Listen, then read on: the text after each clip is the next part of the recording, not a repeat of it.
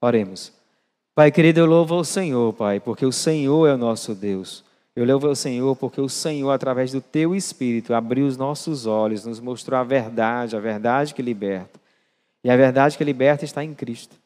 A verdade que está liberta está em entender o sacrifício de amor que Jesus fez por nós. A verdade que liberta, Pai, está no Senhor Jesus, naquele que o Senhor nos enviou para que morresse em nosso lugar. Mas, Pai, infelizmente, essa é uma verdade escondida para muitas pessoas. Muitos não conseguem entender como que alguém pode pagar o preço pelo seu pecado. Muitos não conseguem enxergar como é que um Deus pode ter um amor tão grande assim. Mas o que eu te peço é que assim como o Senhor abriu os meus olhos, eles possam enxergar o teu grande amor exposto na cruz em Cristo Jesus. Que teu Espírito possa realmente abrir o entendimento.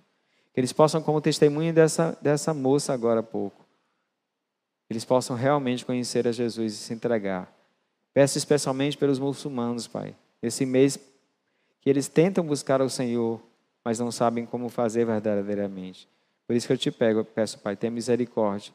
Misericórdia de nós, que, porque da mesma forma que o Senhor teve misericórdia de nós, nos fazendo realmente enxergar a Cristo, o Senhor possa fazer isso em todo o mundo, inclusive entre eles. Louva o Senhor, porque o Senhor é Deus. Em nome de Jesus, Pai. Amém. Bom, nessa semana eu queria saber de vocês que estão aqui, quem já assistiu, assistiu o podcast do discipulado? Levanta, levanta aí, ó. Não acredito. Só? Metade? Agora eu quero saber, e você, por que você não assistiu ainda? O que, é que vocês acham da gente fazer um sorteio de quem não assistiu e trazer para o próximo podcast? Topa? Não, porque pode ser que você ache que não precisa aprender nada sobre discipulado. Então você pode nos ajudar. Ou pode ser que você não tenha ainda entendido o quanto o discipulado é importante. Quer ver uma coisa? Qual é o tema da nossa igreja esse ano? Não, eu, eu perguntei, não foi só para cá, não, foi para todo mundo, vocês aí de cima também, viu, gente? Qual o tema? Discípulos faz discípulos. E o tema do podcast que está acontecendo? É discipulado. Então, se você quiser entender por que, que o tema da nossa igreja é esse, assista, ouça o podcast. Tá bom? ou a live, como você preferir. Está acontecendo todos os sábados às 16 horas. A gente já teve cinco.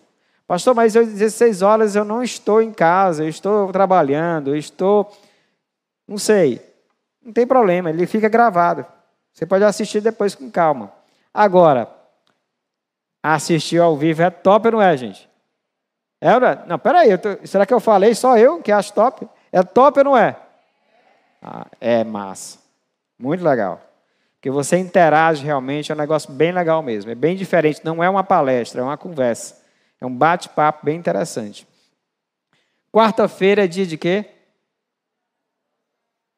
Gente, eu saí da casa da mamãe, eu comi um bolo frito que é uma delícia. Eu acho que eu tinha que ter trazido para vocês. Vocês estão fraquinhos hoje. Como é que é? Quarta-feira tem um quê? Louvado seja o Senhor culto de oração aqui na igreja às 19 horas, 19 horas. Em casa você vai receber também uma lista, você pode fazer na sua célula também. Participe desse momento, porque é através da oração que o Senhor vai trabalhar nossas vidas na nossa igreja. Tá bom? Meus irmãos, hoje nós vamos continuar. Esqueci. Domingo é dia de. De manhã, às 10 horas da manhã, é o quê? Vixe. É as máscaras, amor? É não, porque depois a, a segunda sai melhor. É dia de quê? Geração Glória às 10 da manhã, tá? Se você quer saber o que, é que a Naná vai aprontar domingo, assista. Já me perguntaram como é que a Naná vem aqui para o louvor depois de tudo que ela aprontou lá no Geração Glória. Então que a gente tem que pensar nisso também, não é não, Rose? Você não sabe que é a Naná? Sente com seu filho que você vai conhecer a Naná. A Naná tem as histórias muito boas para contar. Bom, gente, hoje a gente vai continuar. 1 Coríntios, capítulo 7. Só que nós vamos hoje continuar a partir do versículo 25. Ok? Vamos orar mais uma vez? Pai querido, nesse momento eu queria te pedir, Pai, que o Senhor nos ajudasse, especialmente a mim, para que eu possa transmitir realmente à tua igreja aquilo que a tua palavra diz fielmente. Eu sei que é um texto não que é um texto não não é simples como Pedro diz, Paulo escrevia às vezes coisas difíceis e esse é um dos textos difíceis de Paulo. Por isso que eu te peço, Pai, clareia o nosso entendimento, abre a nossa mente, que a gente possa compreender exatamente o que o Senhor quis dizer através do teu servo Paulo. É que eu te peço, Pai, em nome de Jesus. Amém. Bom, semana passada, pastor Dário deu uma palavra mais especificamente para os casados. Então hoje a gente vai falar um pouquinho dos solteiros. O que, é que a gente vai concluir no final dessa história aqui? No final dessa história que eu quero dizer, no final do capítulo 7. Ainda que o casado sirva bem, o solteiro pode servir melhor. Ainda que o casado sirva bem, o solteiro pode servir melhor. Ou seja, resumidamente, o casado serve bem ao Senhor, o solteiro melhor. Ok? Lembrando que o pastor Dário ele falou no capítulo, capítulo 7, de 1 ao 24. E o que é que ele falou? Vocês lembram? Na minha célula, gente, que é uma célula especificamente de casais, eu nunca tinha visto alguns casais tão alegres. Eu não sei o que aconteceu essa semana, assim, de tão especial, mas o povo estava uma alegria, rapaz. Então, alguma coisa que teve no texto lá foi útil, né? Algum outro casal sentiu-se tão assim, confortado com o texto de domingo, gente? Foi bom? Não? Ah, alguns homens eu vi vozes masculinas. Por algum motivo eu vi vozes masculinas aí. Mas pastor Dário, ele, ele, ele pregou a primeira parte, onde apesar de Paulo ter colocado que ele desejava que, como ele, alguns tivessem o dom do celibato, a palavra foi mais direcionada aos casais. E a gente está na parte da carta de Coríntios, mais ou menos ali, ó. Se você for ver naquele quadrozinho lá. A gente está nas respostas e instruções de Paulo a Corinto.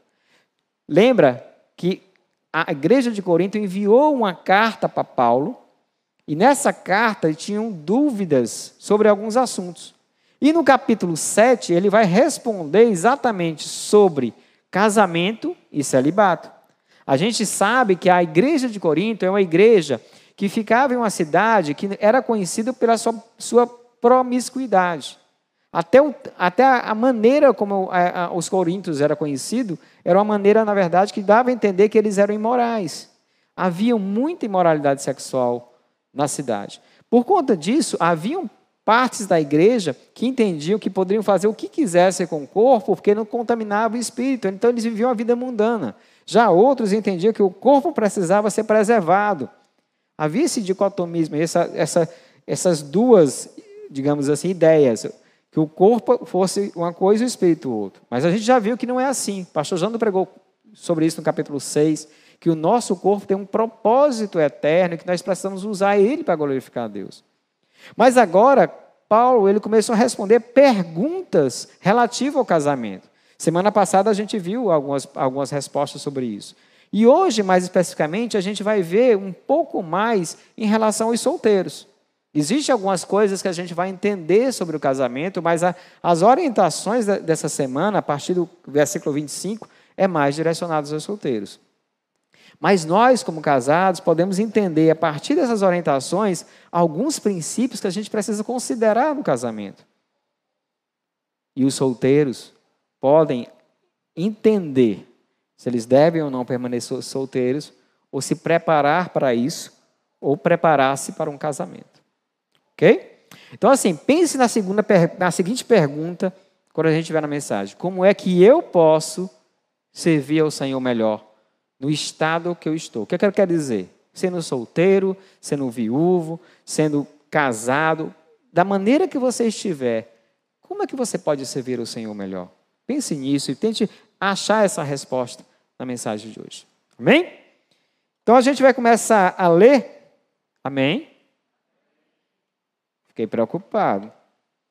Só eu falei amém. Então a gente vai começar a, a, ler o capítulo 7 a partir do versículo 25. Nós não vamos ler tudo de uma vez, a gente vai ler devagarzinho e vamos procurando entender. Tá ok? Primeiro a gente vai ler até o versículo 28. Primeiro versículo diz o seguinte: Quantas pessoas virgens não têm o mandamento do Senhor, mas dou meu parecer como alguém, pela misericórdia de Deus, que é digno de confiança.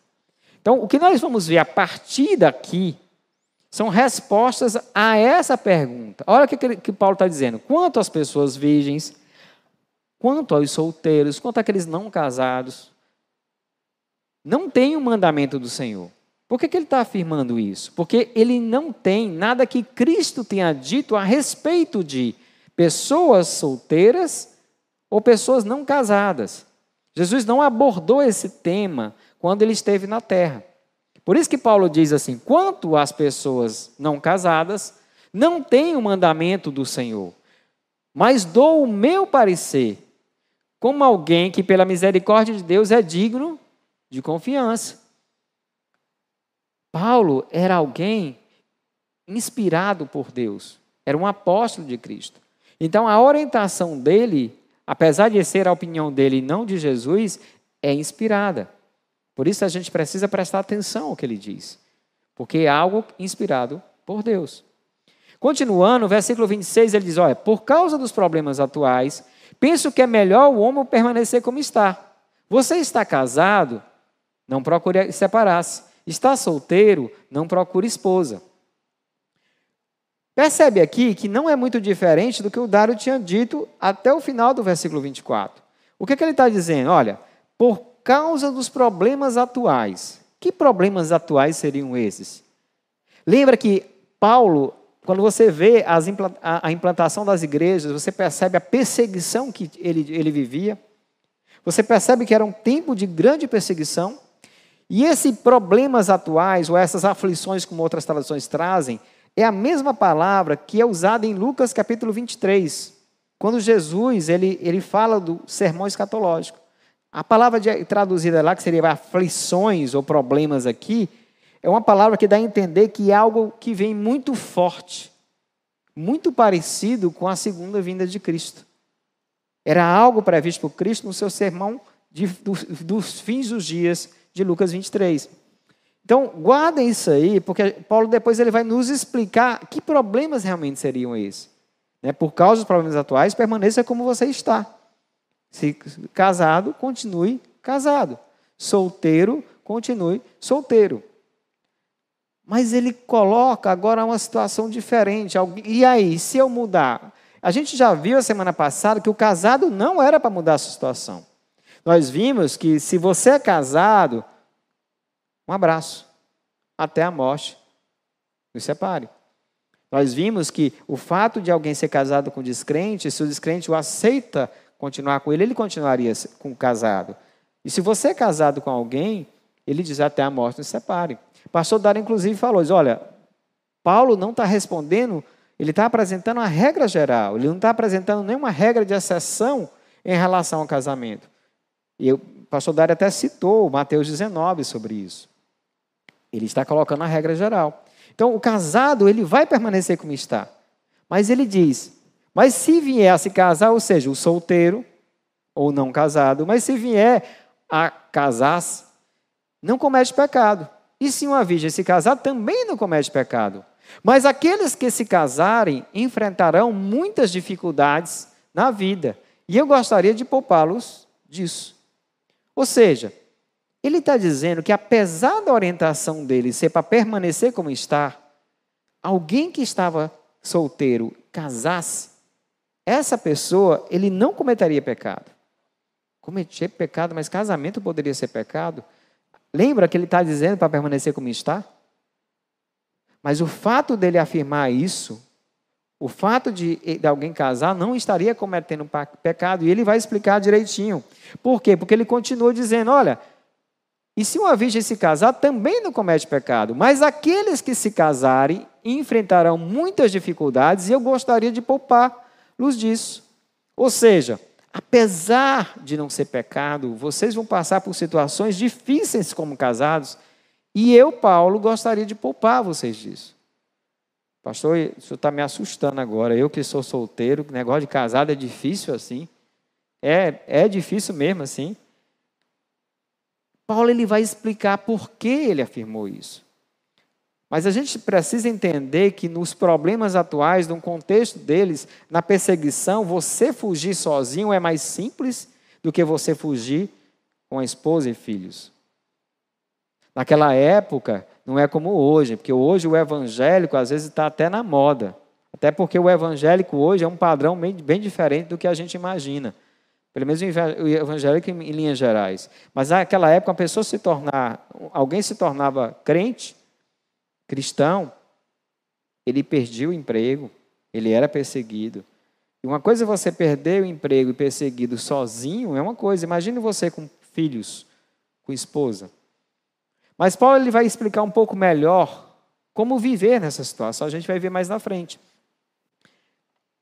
Pode voltar um pouquinho, calma. Então, assim, o que nós estamos vendo até o momento é, primeiro, que Paulo está passando orientações gerais aos solteiros. E nesse primeiro momento a gente percebe que ele está falando, mas se viesse casar o homem, lá no, no versículo 26, penso que é melhor o homem permanecer como está.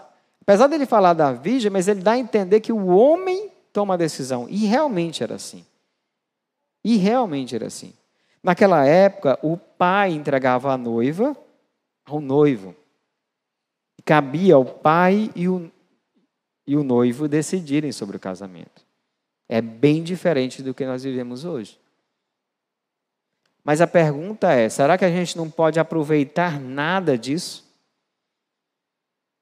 Será que os homens solteiros, ou nós pais, não podemos ensinar nossos filhos nada a partir disso? Será que realmente é para a mulher tomar a decisão sobre o casamento no lugar do homem? É para a mulher se preocupar sobre casamento em vez do homem? Será que é isso? Se a Bíblia coloca nos papéis de homem e mulher, o homem como líder e a mulher como auxiliar, assim como Deus, na palavra no hebraico seria a mesma, mesma palavra utilizada quando Deus socorre o homem. A pergunta é: se o líder vai deixar a mulher tomar, tem alguma coisa errada, tomar, no caso, as decisões. Então, o primeiro ponto que você é solteiro, que você precisa entender é que você precisa ser homem. E você precisa assumir o seu papel de homem, no sentido de você tomar a frente sobre o casamento. Se preparar para isso, se assim você deseja casar. Não é para você deixar a preocupação com sua futura esposa, mas com você. Porque se você pretende ser o líder da sua casa, você precisa começar isso no namoro assumindo as responsabilidades. E você que tem filho homem, começa a ensinar seu filho a ser homem, a tomar a decisão, a realmente estar à frente.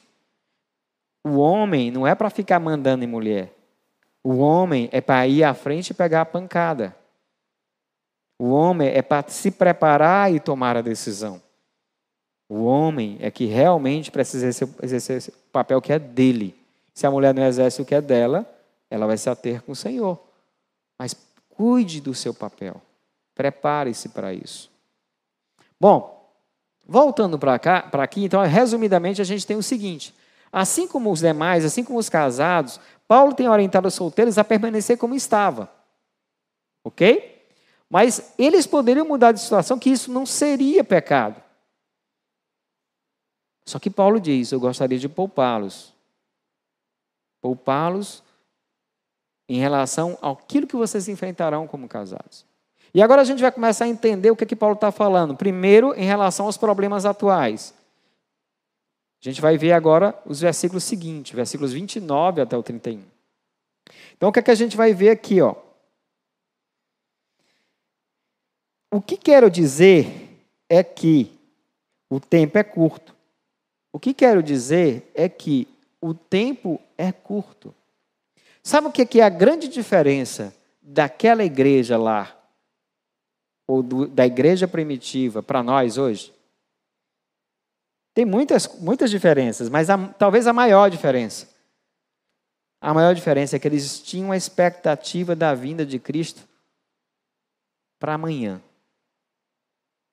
Eles viviam esperando que Cristo voltasse amanhã. Essa era a ideia. E nós esperamos a vinda de Cristo para quem sabe daqui a 10 mil anos. Não vivemos como se Cristo voltasse amanhã. E quando Paulo diz assim, o que quer dizer que o tempo é curto, ele começa a falar de agora em diante, ou seja, a partir do momento que você percebe que o tempo é curto, aqueles que têm esposa vivam como se não tivessem. Aqueles que choram como se não chorassem. Aqueles que estão felizes como se não estivessem. Os que compram algo como se nada possuíssem. Os que usam as coisas do mundo como se não as usassem. Porque a forma presente desse mundo está passando. Sabe o que, é que lembra esse texto? A gente vai já entender por quê. É a parábola do semeador. Sabe aquele, a, a, aqueles, é, a semente que caía no meio dos espinhos? Que era sufocado com as preocupações desse mundo?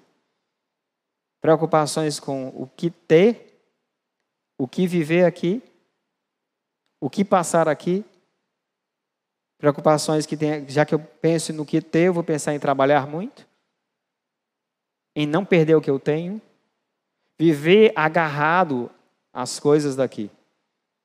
E essas coisas sufocam a semente e ela se torna infrutífera. Infrutífera. Porque a forma presente deste mundo está passando. Se você for lá para Romanos 13, quando Paulo escreve sua carta aos Romanos, versículos 11 e 12, ele fala sobre isso. Ele fala de você viver o hoje como se não tivesse o amanhã. Por quê? Porque Cristo está vindo. A percepção da vida de Cristo era muito nítida naquela igreja, naqueles tempos, aliás. E é por isso que ele começa a dizer: aqueles que têm esposa, vivam como se não tivessem. Opa! É para largar a família? Como para largar a família se a gente viu a semana passada que aquele que é casado permanece casado? Como? O que ele está querendo dizer é que muitas vezes nós colocamos a nossa felicidade, o nosso tesouro, o nosso coração em coisas boas desse mundo. No casamento, nos filhos, na família. Coisas maravilhosas, mas que têm a ver com essa vida aqui e não com a vida com o Senhor. Quando a gente coloca toda a nossa felicidade nessas coisas, nós não estamos vivendo como se Cristo voltasse amanhã. Gente estamos vivendo agarrados às coisas desse mundo. Da mesma forma, quando aqueles que choram como se não chorassem, às vezes a gente passa por momentos difíceis aqui e parece que nunca vão acabar. E esquecemos que vai passar e esquecemos que vamos estar com o Senhor. No momento certo estaremos com Ele. E às vezes a gente pede a oportunidade de, no sofrimento, de no choro, viver como se não estivesse chorando. Ou como? Aprendendo, crescendo. Eu costumo dizer que tem duas formas de você chupar um limão. Azedo, limão azedo, não limão doce. Você pode chupar o limão fazendo careta, você pode chupar o limão tentando não fazer careta, né? Ou fazendo careta muito. Mas você pode fazer uma limonada. Então você pega o limão, capricha, faz uma limonada suíça, fica uma delícia e você vai passar pela dificuldade de uma maneira totalmente diferente, fazendo daquela dificuldade, daquela aprovação, um aprendizado para a sua vida. Então eu vou parar, olhar para o meu coração, ver o que Deus quer me falar, ver como eu posso tratar isso no meu coração. Para que quando eu volte a passar por momentos assim, eu não sa somente saiba reagir corretamente, mas eu posso ajudar outros.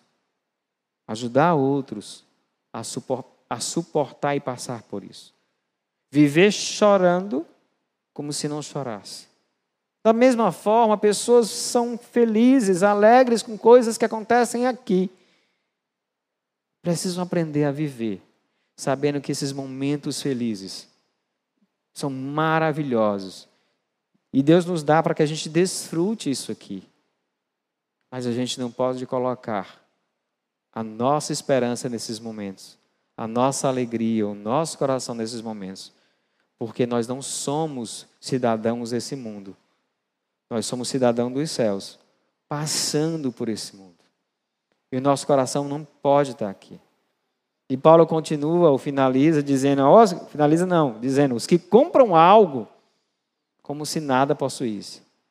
Então, se você ganhou aquele carro de presente, viva como se você não tivesse. Tem uma amiga minha que diz assim: não diga.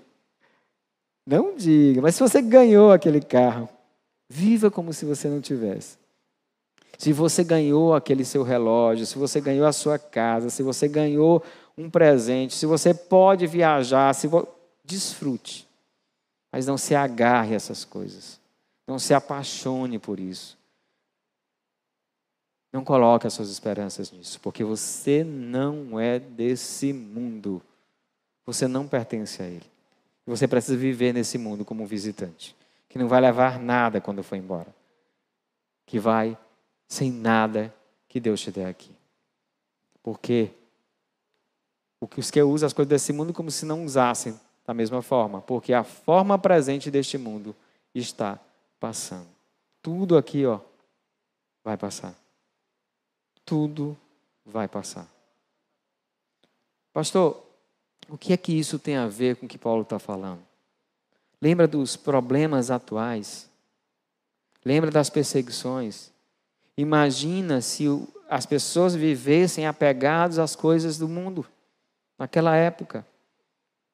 Imagina aquele que tinha sua casa e perdia a casa, aquele que tinha seu emprego, perdia seu emprego, aquele que tinha sua família, perdia sua família, aquele que passava por momentos difíceis e não conseguia ver nada de bom, nada de bom, nada de bom, se ele não vivesse como se aquilo fosse passar, se ele não vivesse como se não pertencesse nada desse mundo, como ele conseguiria passar por tudo?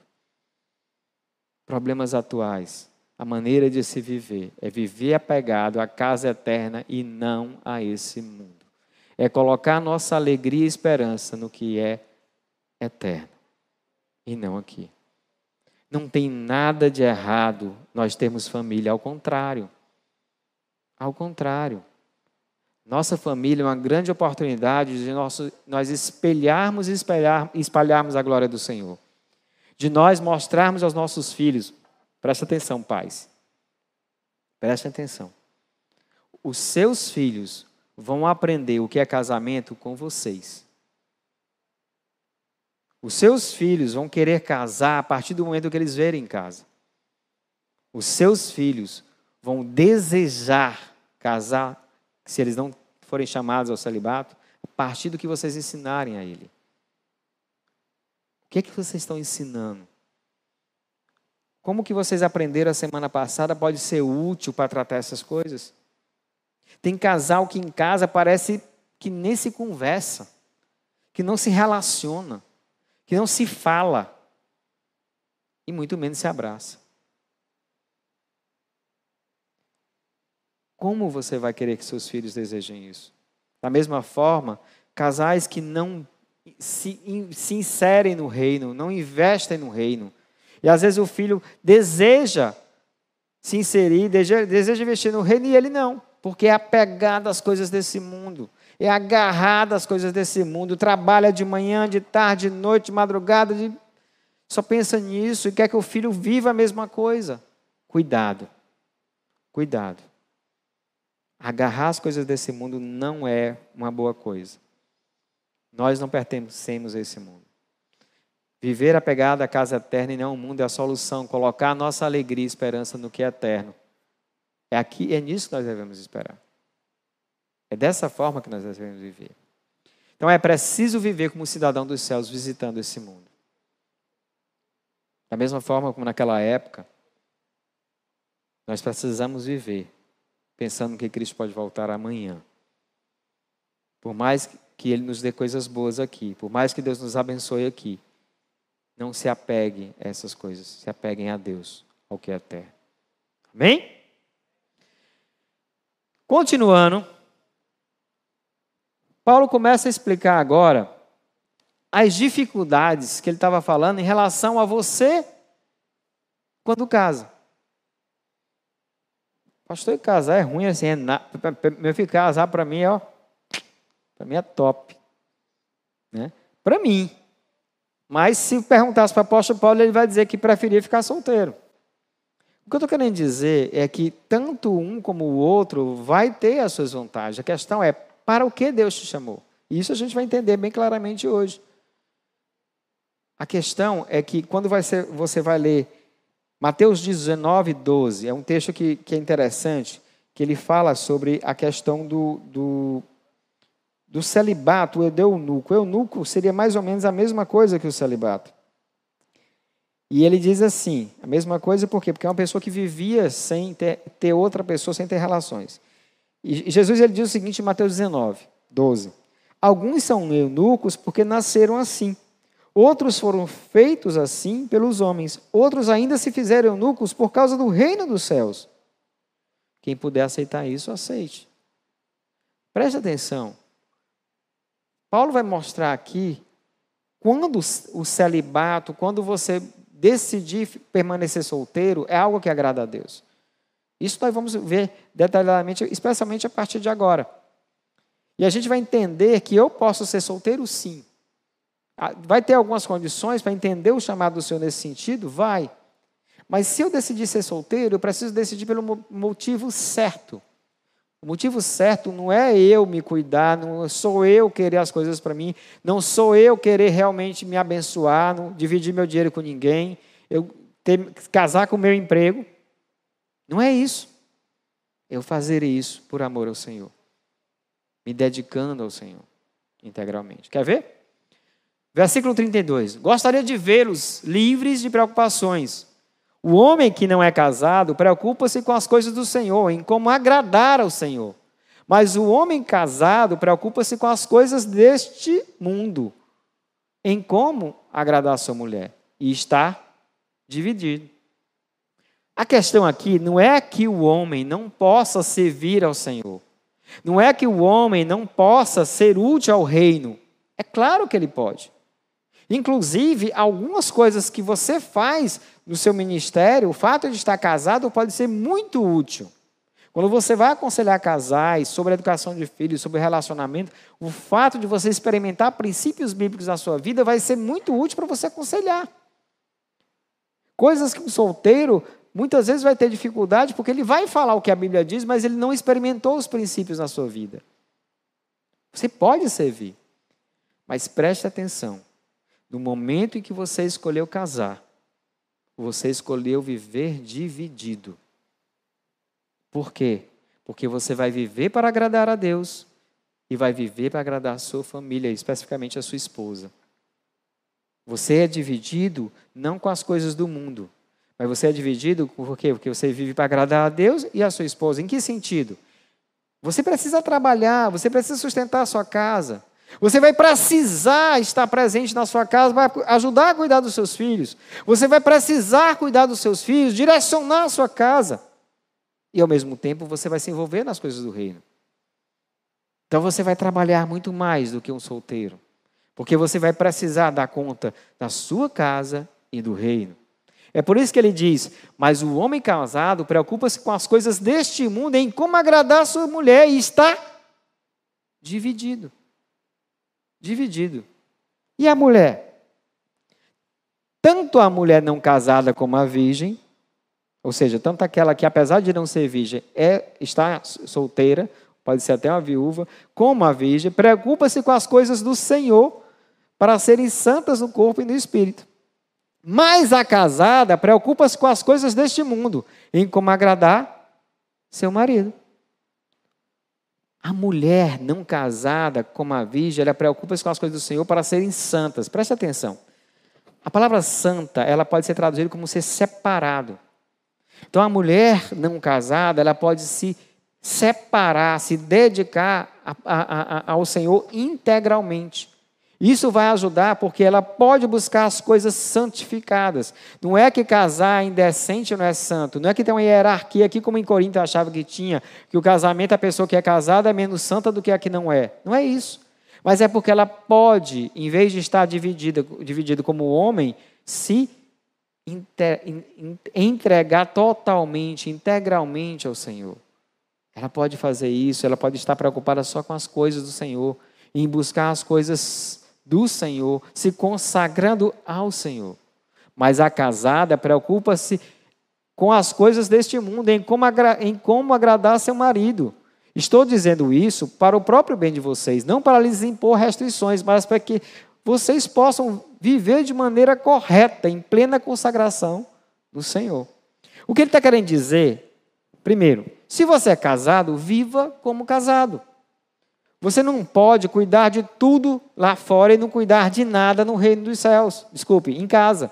E você não pode cuidar só das coisas de casa, você precisa cuidar das coisas do Senhor. Então você vai estar dividido. Você vai estar dividido. Mas não quer dizer que você não possa servir bem ao Senhor. Ocorre que o solteiro, ele tem a oportunidade, por ser, estar integralmente envolvido com as coisas de Deus, de servir melhor ao Senhor.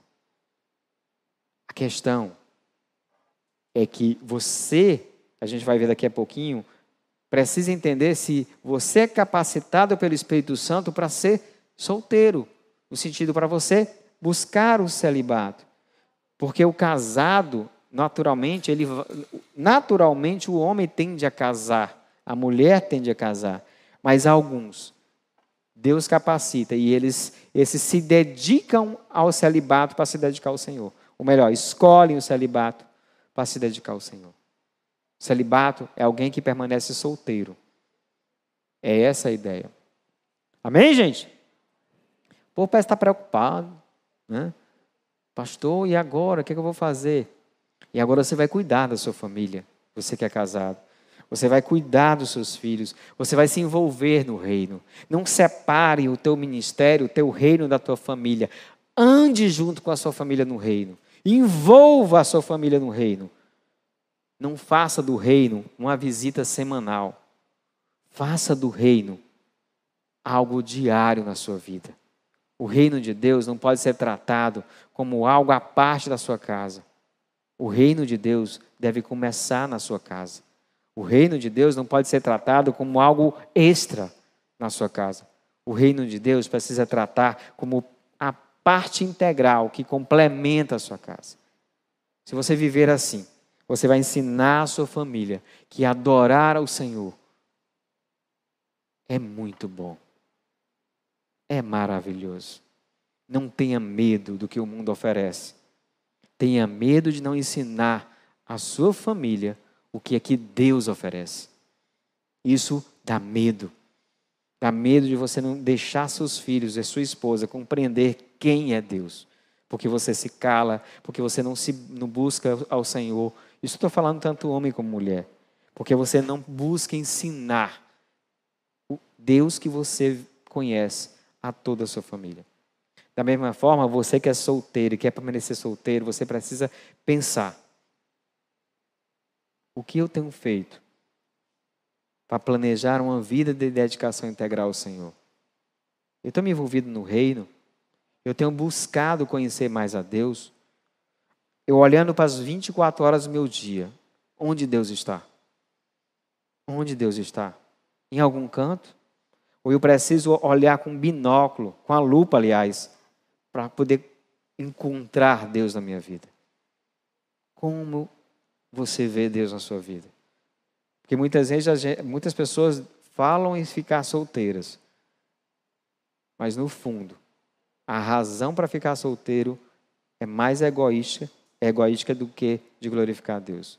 Porque pensa em ficar solteiro pensando apenas em não ter preocupações, em não dividir o que tem, em não prestar contas a ninguém, em não estar com ninguém.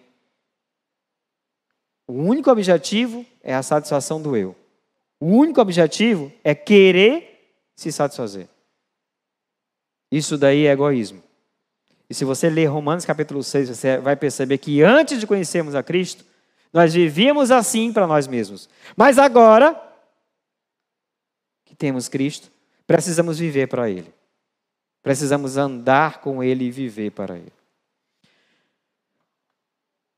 Estou dizendo isso, Paulo diz, para o próprio bem de vocês, não para lhes impor restrições. Paulo não está dizendo aqui que isso é um mandamento. Não, essa palavra é como se você, restrição, é como se você jogasse uma rede na pessoa e amarrasse ela. O objetivo de Paulo aqui não é esse, o objetivo de Paulo aqui é simplesmente um. Escolheu ser solteiro? Viva da melhor forma para agradar a Deus integralmente. Escolheu ser casado? Sirva bem ao Senhor e à sua família. Mas faça aquilo que a palavra orienta. Para que vocês possam viver de maneira correta, é exatamente isso que ele está dizendo. Então, assim, as dificuldades na vida que Paulo falou lá atrás, a gente pode entender assim, ó, ainda que o casado sirva bem ao Senhor, o solteiro serve melhor. Porque o casado, ele está dividido. Mas o solteiro, ele pode se integrar totalmente ao Senhor e servi-lo integralmente. Amém? Lembra que o pastor Dali falou de alguns benefícios em ser solteiro? Esse é um deles. Grande benefício de poder viver integralmente para o Senhor. Sem ter preocupações em agradar a sua esposa, mas vivendo só para agradar a Deus. Adiante. Versículo 36. Se alguém acha que está agindo de forma indevida diante da virgem, agora a gente vai ver a situação. Lembra que a gente viu lá a orientação para os homens? Agora a gente vai ver a orientação em relação à situação da mulher. Por que isso? Lembra que eu te disse para vocês que a mulher não decidia se ela iria casar ou não, mas quem fazia isso era o noivo e o pai? Pois é, esse texto aqui, se você pegar, por exemplo, a NVI brasileira, você vai ver uma tradução para ele. Se você pegar a NAA, que é a nova Almeida atualizada, você vai ver outra tradução. Se você pegar a revista atualizada, é mais outra tradução. Se você pegar a NVI, a NVT, que é a nova versão transformadora, a nova tradução linguagem de hoje, você vai ver uma outra. Ou seja, esse é um texto bem complicado. Por quê? Porque alguns falam que esse texto ele está falando da relação de um pai com a filha. Outros entendem que é o noivo com a filha. Eu, particularmente, entendo que aqui é o noivo. O noivo e a filha, não, gente. Noivo e a noiva. Né? Como é que o noivo tem filho? Não bateu esse negócio aí, não, né? Eu já estou sabendo que isso aí vai aparecer essa semana aí no, no, no, Instagram. Vocês viram que o pastor Dário foi pego, né? Então eu já sei que essa daí vai. Né, né Cristina? Eu estou sabendo dessa daí. Eu sei que essa daí não escapa, não. Mas eu, eu, eu escolhi a segunda parte, mas assim, independente de ser o noivo e a noiva, o pai e a filha, o que a gente precisa entender é o que Paulo está querendo dizer aqui para os dois. É nesse sentido que a gente vai compreender, tá? Então, assim, se alguém acha que está agindo de forma indevida diante da virgem de quem está noiva, noivo, que ela está passando da idade, achando que deve se casar, faça como achar melhor. Com isso, não peca. Casem-se. O que, é que ele está dizendo aqui? Vamos entender devagarzinho. Se alguém acha, ou seja, se um homem acha que está agindo de forma indevida diante da virgem, de quem está noivo, que ela está passando da idade, o que, é que significa isso? Passar da idade aqui, naquela época, especialmente no mundo oriental, as, as meninas casavam muito novas, mas era muito novinha mesmo. Então, passou dos 20 anos de idade, o negócio já estava complicado para a mulher, entendeu? Então, a primeira, primeira coisa que ele está afirmando aí, se por acaso ele está agindo de forma indevida, sabendo que ela já está passando da idade para casar, é o primeiro ponto, Primeiro argumento, achando que deve casar, faça como achar melhor com isso. Não peca, casem-se. Contudo, o homem que decidiu firmemente em seu coração que não se sente obrigado, mas tem controle sobre sua própria vontade, decidiu não se casar com a virgem, e este também faz bem. Assim, aquele que se casa com a virgem faz bem, mas o que não se casa faz. Faz o quê? Complicado, né? Mas o que ele está querendo dizer é que se o homem e, a, e a, o noivo e a noiva, apesar de estarem noivos, eles conseguem controlar seu corpo, especialmente o noivo, controlar no sentido de ter domínio próprio em relação a, aos desejos sexuais. Lembra que o pastor Dari falou semana passada? Então, eles têm domínio sobre os desejos sexuais. E ele, homem, não vai colocar a mulher numa situação difícil porque ela ter passado da idade. Se essas duas coisas acontecerem, certo? E, e eles entenderem que eles querem se dedicar ao Senhor, eles podem não casar. Mas se a mulher estiver passando da idade, nesse caso específico, se eles não conseguem se controlar nas questões sexuais, e se eles entendem né, que não seja para servir o Senhor, então eles precisam se casar. Só que o argumento que nós temos até o momento é o quê? o casado, por estar dividido, ele pode até servir bem ao Senhor. Mas o solteiro, por poder se entregar totalmente a Deus, ele vai servir melhor. Então, assim aquele que se casa com a virgem faz bem, mas aquele que não se casa faz melhor, porque ele pode se entregar totalmente a Deus.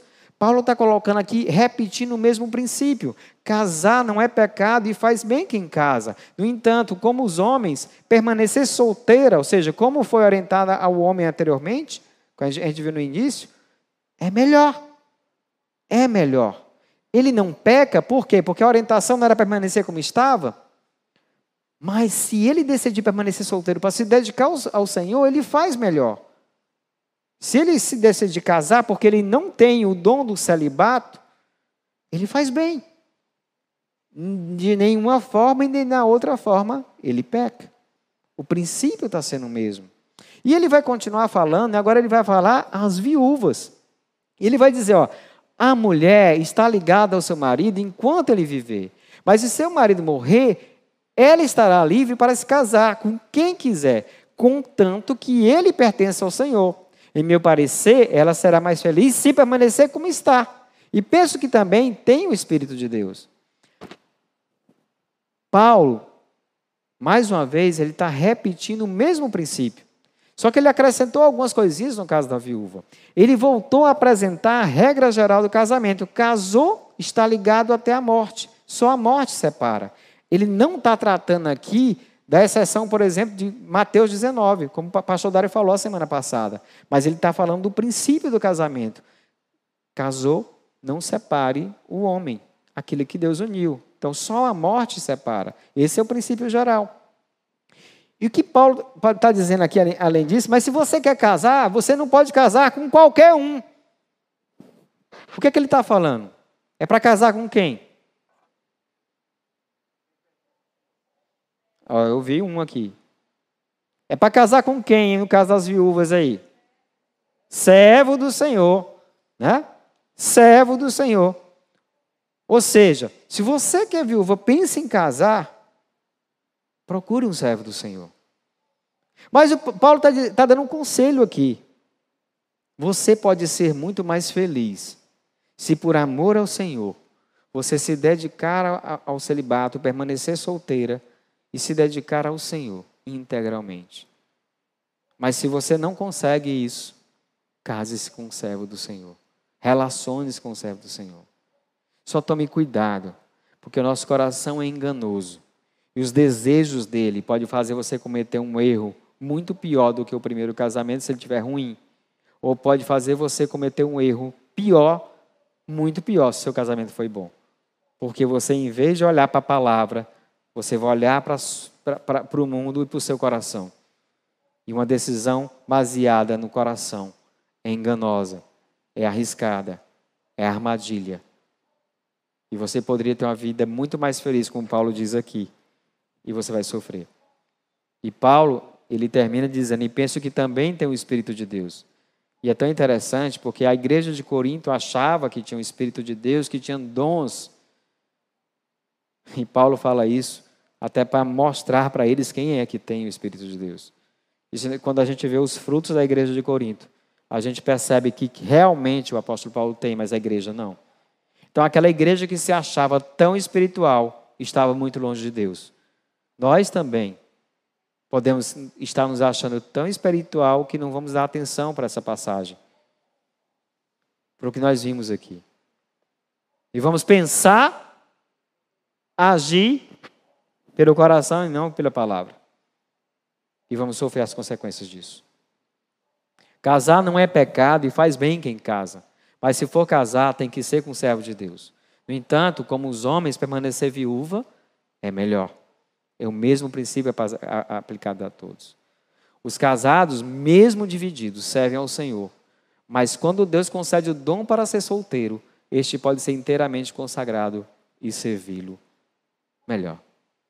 Queria que a gente agora começasse a pensar o que nós aprendemos nessas duas semanas, nessas duas mensagens.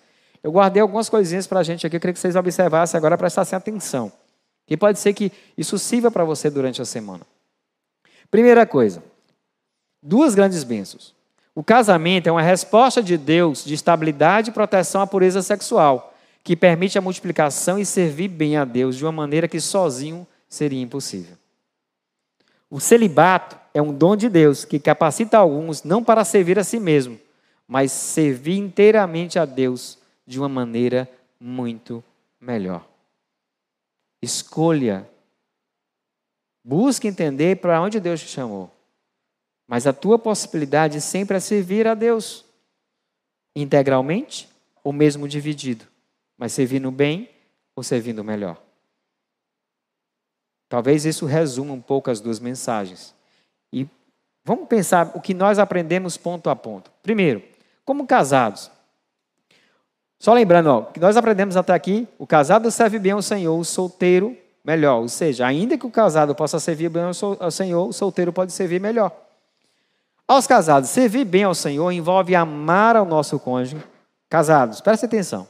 Servir bem ao Senhor envolve amar o nosso cônjuge, protegendo-o através da satisfação sexual e buscando agradá-lo, de forma que Deus seja glorificado em nossa vida conjugal e ministerial.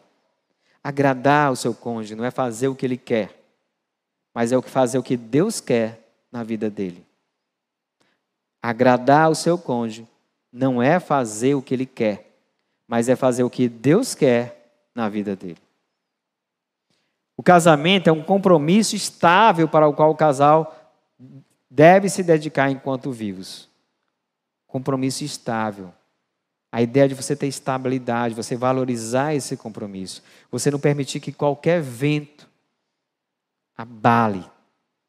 Mas você permitir que o vento que vier, ele possa até colocar você um pouquinho para baixo, mas ele vai te fazer mais forte para você levantar junto.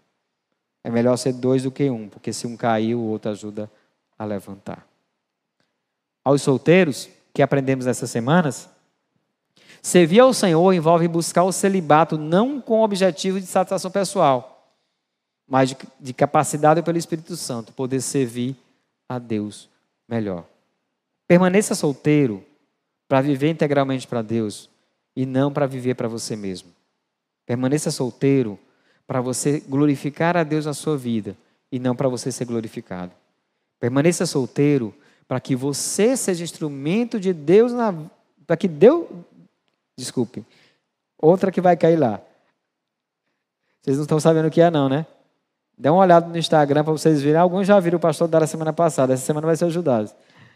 Permaneça solteiro para ser instrumento de Deus na vida de muitos. E não para que muitos sejam o instrumento de, de Deus na sua vida, simplesmente. O que aprendemos nessas semanas aos casados e solteiros? Somos cidadãos dos céus e precisamos viver de maneira digna. Somos cidadãos dos céus e precisamos viver dessa forma, como se pertencêssemos aos céus, não ligados às coisas desse mundo. A condição que nos encontramos é a melhor maneira que Deus encontrou para nos usar como instrumentos dele e para a sua glória. Sendo solteiro, sendo viúvo, sendo separado, sendo casado, a maneira como você está é a maneira a melhor maneira que Deus tem agora para te usar. Porque onde você estiver, Ele pode te usar. E aí, o que é que a gente vai fazer com tudo isso? O que fazer com isso? Aos casados que amam a Deus. Pense aí, de que maneira você irá demonstrar amor ao seu cônjuge nessa semana ou a partir dessa semana? Pense. Pense. Olhe para o seu relacionamento sexual. Como é que você pode realmente demonstrar amor para o seu cônjuge? Olhe para, os seus filhos. Como é que vocês dois podem, podem juntos demonstrar amor um ao outro para ajudar seus filhos? Olhe para a sua vida financeira. E pergunte assim: olhe para o seu cônjuge e pergunte: o que eu posso fazer para que a nossa vida financeira comece a glorificar a Deus a partir de hoje? Vocês entenderam? Repita um, um para o outro, para guardar. Pergunte: o que é que eu posso fazer para que a nossa vida financeira glorifique a Deus a partir de hoje? Isso é demonstrar amor. Porque eu demonstro que eu sou capaz de me sacrificar. Eu demonstro que eu estou pensando em você e não em mim. Eu demonstro que eu estou pensando na, na, nossa família. Você sabe o que agrada ao seu cônjuge e de, e de, e de forma a glorificar a Deus irá buscar satisfazer? Alguns cônjuges não conseguem entender porque que o outro não consegue mais olhar na cara dele. Sabe o que é? É porque você está mais preocupado em ser agradado no casamento do que realmente agradar. Sabe o texto que a gente viu lá, do casado está dividido porque ele deve agradar o cônjuge? Só que você está tão preocupado em ser agradado que você não parou para pensar o que é que você pode fazer para agradar seu cônjuge. A sua preocupação é o que ele pode te dar, o que ele pode eh, fazer por você, como ele pode te ajudar. E eu pergunto hoje para você: o que você pode fazer hoje que agradaria teu cônjuge? O que você poderia fazer? Define e evite o que afasta seu cônjuge de você. Defina, escreva e alimente o que o aproxima. Deu para entender? Veja o que é que afasta seu cônjuge de você. E não faça isso. Agora veja o que é que aproxima e comece a praticar. Isso vai ajudar demais a você glorificar a Deus no casamento. Aos solteiros que amam a Deus, se pretende casar, como você tem se preparado para isso? Você não tem um chamado para o celibato, você quer casar. O que, é que você tem feito? Você tem estudado para arrumar um emprego, sei lá? Você tem buscado trabalhar? Você tem buscado se sustentar? Você está achando que você vai casar e vai morar na casa do teu pai? Hein? Ou é a tua mulher que vai te sustentar? Não, pastor, eu acho que o homem tem que tomar a frente, mas o cara não vai trabalhar, quer que a mulher trabalhe. Me explica como é que é isso. Que homem é esse? Prepare-se para o casamento. Se você tem um dom para viver solteiro ou do celibato, o que você tem feito para planejar e planejado para servir ao Senhor melhor? Comece a se envolver no ministério hoje. Se você tem um filho que tem esse sonho de servir ao Senhor, não critique seu filho. Observe, ensine-o, estimule ele a identificar se realmente ele tem esse dom. Lembra que o, o noivo e a noiva lá, uma das coisas que eles tinham que ver o que era? Primeiro, você realmente consegue viver sem sexo? Isso não vai fazer falta para você? Você tem domínio sobre isso? É capacitado pelo Espírito para isso? Isso é uma pergunta que você tem que fazer. E você realmente quer ficar solteiro, que você quer se, fazer, se integrar totalmente ao Senhor? É uma segunda pergunta. Às vezes Deus pode estar querendo usar o nosso filho como instrumento dele de forma integral. Não atrapalhe. Mas às vezes o nosso filho pode não estar sabendo que faz, por que está fazendo isso. Ajude-o. Oriente-o. Pegue essa mensagem, estude ela e veja como você pode ajudá-lo. Mas a tua escolha precisa de planejamento desde hoje. A tua escolha precisa de envolvimento no reino desde hoje. Viva para glorificar a Deus no seu casamento. Viva para glorificar a Deus estando solteiro. A questão é: não importa como você esteja, sirva a Deus bem ou sirva a Deus melhor. Só não deixe de servir. Amém? Vamos orar? Ah, desculpa, ainda faltou um aqui. Que você precisa mudar na sua maneira de lidar com as coisas desse mundo. Como você tem buscado a servir a Deus bem melhor no seu ministério. Como você já pensou? Você já pensou como irá ensinar aos seus filhos e discípulos sobre o que aprendeu? Vale para os casados e solteiros. Vamos orar, vamos ficar em pé? Meus irmãos, eu creio que Deus ele, ele fala aos nossos corações, independente da mensagem ser evangelística ou não. Porque a gente fala de princípios eternos aqui. Casamento, vocês perceberam que é algo divino, não é algo humano. Apesar de que muitos deturpam isso hoje em dia, mas é algo que Deus fez para o homem e para a mulher. Pelo menos para aqueles que creem na Bíblia é assim. Então, glorifique o Senhor na sua situação de casado. Você que é solteiro, glorifique também a Deus. Mas você que ainda não tomou uma decisão com Cristo, você pode experimentar isso na sua vida. Viver realmente princípios da palavra na sua vida. O primeiro passo é você tomar a decisão de começar a servir a Cristo hoje, se rendendo a Cristo, entendendo que você realmente é pecador, que as decisões que você tem tomado na sua vida não têm agradado ao Senhor. Renda-se ao Senhor, clame para que Ele realmente o aceite como filho. Clame para que ele o receba, que o Espírito Santo habite no seu coração. Se você quiser tomar essa decisão hoje, começar a experimentar esse Deus, você aqui pode levantar sua mão onde você estiver, que a gente vai orar por você. E você que está aí nos assistindo, coloque no chat, ó, eu decido servir a Jesus hoje. Eu quero que o Espírito Santo habite em mim. Eu clamo, eu sei que eu estou, sou pecador. E eu quero me entregar totalmente a Ele hoje. E eu quero que vocês me ajudem. Se você tomar essa decisão aí, você pode colocar, mandar uma mensagem para telefone, botar uma mensagem no chat ou mandar uma mensagem para o telefone da igreja que tem aí na descrição do vídeo, que a gente vai entrar em contato com você e vamos tentar ajudá-lo sim, com certeza. Amém? Vamos orar? Pai, eu louvo o Senhor, porque mesmo nas nossas fraquezas, mesmo nas nossas dificuldades, mesmo como pecadores, o Senhor, justo, verdadeiro, poderoso, puro, imaculado, nos usa, Pai. Usa para abençoar as nossas famílias. Usa para abençoar onde nós estamos. Incapazes como nós somos, pecadores como somos, o Senhor é capaz de nos usar. Então é o que eu te peço, é que o que nós aprendemos hoje seja propagado na nossa igreja através dos discipulados, através de falar a outras pessoas. E que teu nome seja glorificado onde nós formos. E que aqueles que estão ouvindo ainda estão com o coração ardendo para se entregar ao Senhor. Que eles não endureçam o coração, mas que eles se rendam ao Senhor. E que eles possam experimentar quem é o Senhor. Deus Deus maravilhoso, que já provou que nos ama. Louvado seja o Senhor, Pai, em nome de Jesus. Amém. Que Deus os abençoe.